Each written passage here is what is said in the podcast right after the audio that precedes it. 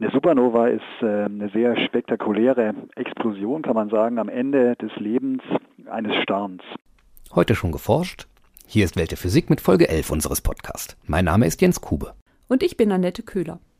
Im nächsten Jahr ist das internationale Astronomiejahr. Um Sie langsam darauf einzustimmen, haben wir heute eine ganze Reihe astronomischer Themen. Es geht um einen fremden Kometen, um die Kometenwolke des Sonnensystems und in unserem langen Beitrag um die Beobachtung einer Supernova-Explosion, die vor 436 Jahren stattfand. Etwas weniger astronomisch haben wir noch kurze Meldungen zu neuen Schaltern und neuartigen Lichtsensoren, beide aus der Chiptechnik. Als der dänische Astronom Tycho Brahe am 11. November 1572, also vor etwas mehr als 436 Jahren, abends an den Himmel blickt, entdeckt er einen hellen Stern, der ihm völlig unbekannt ist. An seiner eigenen Wahrnehmung zweifelnd bittet er seine Begleiter, die Beobachtung zu bestätigen. Zu Brahes Erleichterung sehen auch sie diesen neuen Stern, lateinisch Stella Nova. Das hatte dann mehr oder weniger über einen Zeitraum von 16 Monaten weiterverfolgt. Also es ist wahrscheinlich erst noch ein bisschen heller geworden. Typischerweise hat so eine Sternexplosion dann ein Helligkeitsmaximum im Bereich, sagen wir mal, einiger Wochen, Tage, Wochen und um dann recht flott erstmal abzufallen, dann aber einen, einen exponentiellen Abfall zu nehmen und, und nach 16 Monaten war es dann am Ende fünfte Größenklasse, sechste Größenklasse, das ist die schwächste Objekt, die man mit bloßem Auge sehen kann. Und dann verschwand der neue Stern wieder vom Sternenhimmel. Erst mit der Erfindung der Radioastronomie wurde in der ersten Hälfte des vorigen Jahrhunderts wieder eine Spur der Tycho-Supernova gesehen. Ganz offensichtlich der Überrest einer Sternexplosion. Eine Supernova ist eine sehr spektakuläre Explosion, kann man sagen, am Ende des Lebens eines Sterns. Es gibt im Prinzip zwei Arten solcher Supernova-Explosionen. Die erste Art von Supernova-Explosionen ereignet sich am Ende der Entwicklung eines massereichen Sterns, der mindestens achtmal so schwer wie die Sonne ist. Im Laufe ihrer Entwicklung besteht bei Sternen ein Gleichgewicht zwischen dem Druck durch die Energieerzeugung im Sterninneren und der Schwerkraft, die den Stern unter seinem eigenen Gewicht zusammenpressen würde am Ende seines Lebens hat sozusagen der Brennstoff aufgehört zu existieren. Er, er, kann die Energie nicht mehr aufbringen, um diesen Gleichgewichtszustand zu halten und fällt dann schlagartig zusammen. Also das Zentrum fällt schlagartig zusammen wird entweder zu einem schwarzen Loch oder zu einem Neutronenstern. Und dabei wird eine Menge von Gravitationsenergie frei, die dann in einer, in einer Explosion, aber auch durch Teilchen wie Neutrinos freigesetzt wird. Und ein anderer Prozess, der auch als Supernova bezeichnet wird, das ist eine sogenannte Supernova vom Typ 1a, die ich davor gerade beschrieben habe. Das ist eine Typ 2 Supernova und bestimmte Unterarten und eine Typ 1a Supernova ist ein bisschen anderes Ende eines Sterns, aber auch ein Ende des Sterns. Also das ist ein sonnenähnlicher Stern, der in seiner Entwicklung erstmal zu einem roten Riesen wird. Da gibt es auch eine Energiekrise, ein bisschen anderer Art. Der bläht sich auf, verliert einen Teil von seiner äußeren Atmosphäre um dann zu einem weißen Zwerg zu werden. Das ist das Zentralgebiet von dem ehemaligen Stern. Und wenn jetzt so ein Stern wie, wie dieser weiße Zwerg in einem Doppelsternsystem auftaucht, was recht häufig passiert, kann jetzt Folgendes passieren. Also es kann einen Begleitstern geben, der dann auch durch so ein äh, Riesenstadium geht und dabei sich so stark ausdehnt, dass Materie auf den weißen Zwerg übergehen kann. Und dadurch kann er über eine kritische Massegrenze kommen, wo, wo dann im Prinzip auch ein Kollaps einsetzt, aber der dann aber sehr schnell zu einer ganz starken Temperaturerhöhung in dem Fall führt, die zu einer thermonuklearen Fusionsreaktion führt und die dann auch diesen Stern vollkommen zerstört. Also da bleibt dann nichts mehr übrig. Das ist dann wirklich eine, eine katastrophale Explosion. Und das ist eine Supernova vom Typ 1a. Das erklärt Oliver Krause, Astrophysiker am Max-Planck-Institut für Astronomie in Heidelberg. Ihm und seinen Kollegen gelang kürzlich eine Reise durch die Zeit. Während das Licht vom 11.000 Lichtjahre entfernten Ort der Tycho-Supernova auf direktem Weg schon vor 436 Jahren zur Erde kam, erreichte es auf Umwegen erst jetzt die Teleskope mit ihren hochempfindlichen Messgeräten. Das Objekt wurde damals auf der Erde gesehen, aber klarerweise ist natürlich das Licht nicht nur in Richtung Erde ausgestrahlt worden, sondern ist natürlich in alle Raumrichtungen ausgebreitet und ist in dieser Weise auch auf Material getroffen, was jetzt in andere Raumrichtungen von der Supernova aus gesehen gelegen ist. Und diese Staubwolken sehen wir heute aufleuchten. Das Licht benötigt eine Sekunde, um 300.000 Kilometer zurückzulegen. Dies ist im kosmischen Maßstab eine ganz kleine Entfernung. Die Staubwolken, die heute durch das Licht der Supernova erstrahlen, sind etwa 440 Lichtjahre von der Explosion entfernt. Und, und die Wolke sozusagen, die dient uns hier als, ja, wenn man so will, als interstellarer Spiegel, um das Licht nochmal auf uns zu richten, zum einen und aber eben natürlich durch die Laufzeit des Lichtes mit einer Verzögerung. Das heißt, wir können heute im Prinzip mit den ganzen Instrumenten das uns nochmal anschauen, was, was, was Tycho Brahe gesehen hat.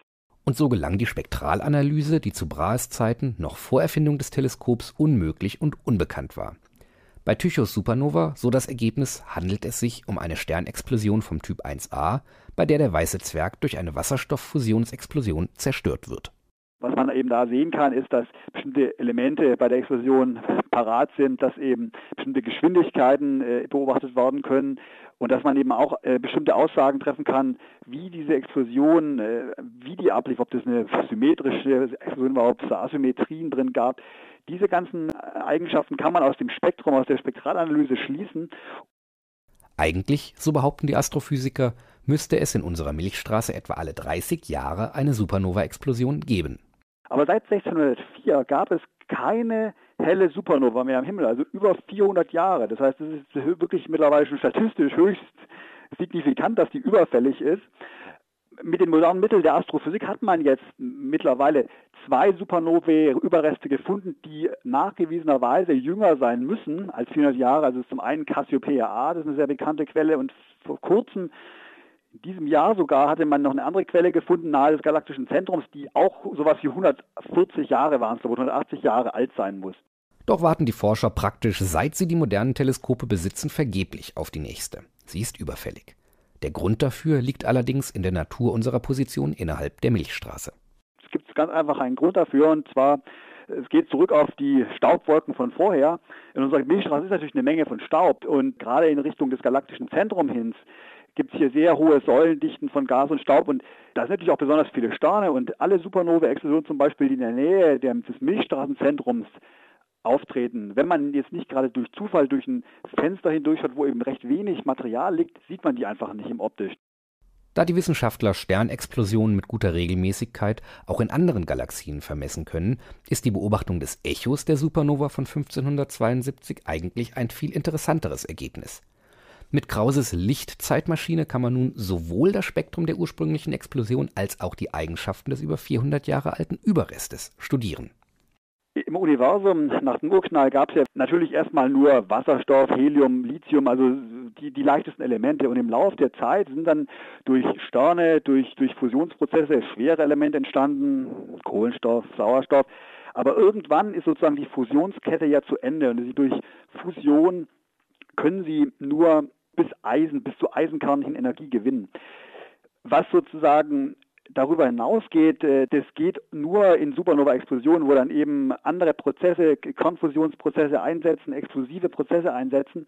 Und das heißt, die ganzen Elemente, jetzt schwerer als Eisen, sind irgendwann einmal in Supernova-Explosionen entstanden. Also selbst, selbst wenn wir jetzt mal selbst das Eisen in unserem Blut nehmen, im Hämoglobin, ist, muss irgendwo in so einer Explosion entstanden sein und die schweren Elemente wie Uran so, sowieso.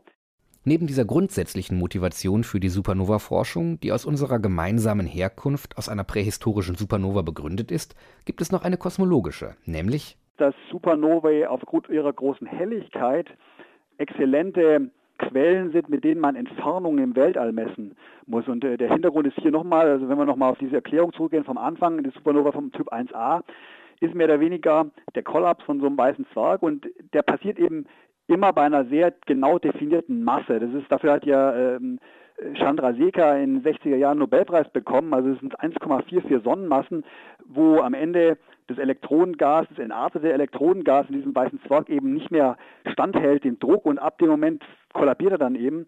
Und deswegen ist eben die Energie auch sehr genau definiert und Sie können sozusagen diese Quellen als Standardkerzen einsetzen. Also die Leuchtkraft ist immer die gleiche. Wenn Sie jetzt messen, wie hell die sind, können Sie im Prinzip die Entfernung ausrechnen. Das beobachtete Spektrum und einige weitere Daten aus der Arbeit von Oliver Krause finden Sie in den Nachrichten von Welt der Physik. www.weltderphysik.de-nachrichten. Supraleitende Schalter auf der Nanoskala vorgestellt. Supraleitung ist elektrische Leitung ganz ohne Widerstand. Sie tritt nur bei sehr niedrigen Temperaturen auf. Europäischen Physikern gelang es kürzlich erstmals, an der Grenzschicht zwischen zwei Metalloxiden Supraleitung gezielt an- oder auszuschalten. Gerade Metalloxide, so ein Autor der Arbeit, böten weit mehr Möglichkeiten zum Bau von Schaltungen als Siliziumhalbleiter. Dieser Supraleitungsschalter sei daher ein Schritt zur zukünftigen Technologie der Informationsverarbeitung. Frühestens Mitte des nächsten Jahrzehnts, so die Experten, sei allerdings erst mit der Markteinführung von Metalloxid-Computerchips zu rechnen. Verbesserte Empfindlichkeit von Lichtsensoren. Forschern des Chipherstellers Intel gelang es, durch einen besonderen Schichtaufbau von Silizium und Germanium die Lichtempfindlichkeit von Fotodetektoren um den Faktor 3 zu steigern. Solche Lichtsensoren werden zum Empfangen von Daten in Glasfaserkabeln benötigt. Mit ihrer neuen Entwicklung können die Kosten für solche Detektormodule auf unter 5% des jetzigen Preises fallen, da die Arbeit mit Silizium und Germanium in Chipfabriken gut etabliert ist. Herkömmliche Sensoren arbeiten mit schwieriger zu handhabenden Verbindungen wie Indiumphosphid. Komet aus einem anderen Sonnensystem? Der 1986 entdeckte Komet 96P Machholz 1 unterscheidet sich von allen anderen bisher bekannten Kometen in unserem Sonnensystem. Er enthält nur 1,5 Prozent der sonst üblichen Menge der Kohlenstoff-Stickstoff-Verbindung Cyan. Von 150 untersuchten Kometen war Machholz 1 auch durch seine geringen Mengen der Kohlenstoffmoleküle C2 und C3 auffällig. Als Erklärung für seine ungewöhnliche Zusammensetzung geben die Forscher drei mögliche Szenarien an. Da der Komet im Laufe seiner Sonnenumrundung sehr nah an die Sonne kommt, könnte durch hohe Temperaturen das Cyan sozusagen herausgebacken worden sein. Vielleicht ist Machholz 1 aber auch sehr weit draußen im Sonnensystem entstanden, wo die Temperaturen sehr niedrig sind. Oder aber, und das ist sicher die spannendste Theorie, der Komet kommt aus einem anderen Sternsystem mit der dort typischen Kometenzusammensetzung und wurde von unserem System eingefangen. Signatur der Ortschen Kometenwolke in kosmischer Hintergrundstrahlung? Wir bleiben bei Kometen. Die Außenbereiche unseres Sonnensystems beherbergen eine unzählige Menge von Kometen, die als Überreste der Planetenentstehung in 20.000 bis 200.000-facher Entfernung Erde-Sonne um die Sonne kreisen. Nur selten sind diese Kometenkerne direkt zu beobachten. Da sie aber eine Temperatur haben, die etwas über der Temperatur der 2,7 Kelvin Hintergrundstrahlung, dem Echo des Urknalls, liegt, müsste man sie als Störung eben dieser Mikrowellen Hintergrundstrahlung beobachten können Allerdings gelingt dies nur dann, wenn die Ortsche Wolke nicht ganz kugelsymmetrisch ist. Dies ist aber wahrscheinlich, denn in den fast fünf Milliarden Jahren, in denen unser Sonnensystem existiert, sind einige Sterne nahe vorbeigezogen und haben an der Wolke gezerrt und sie verformt. Allerdings ist es mit bisherigen Teleskopen nicht möglich, die Form der Ortschen Wolke aus den Hintergrundstrahlungsdaten zu ermitteln. Die Forscher erhoffen sich bessere Daten mit dem Satelliten Planck, der im kommenden Jahr starten soll.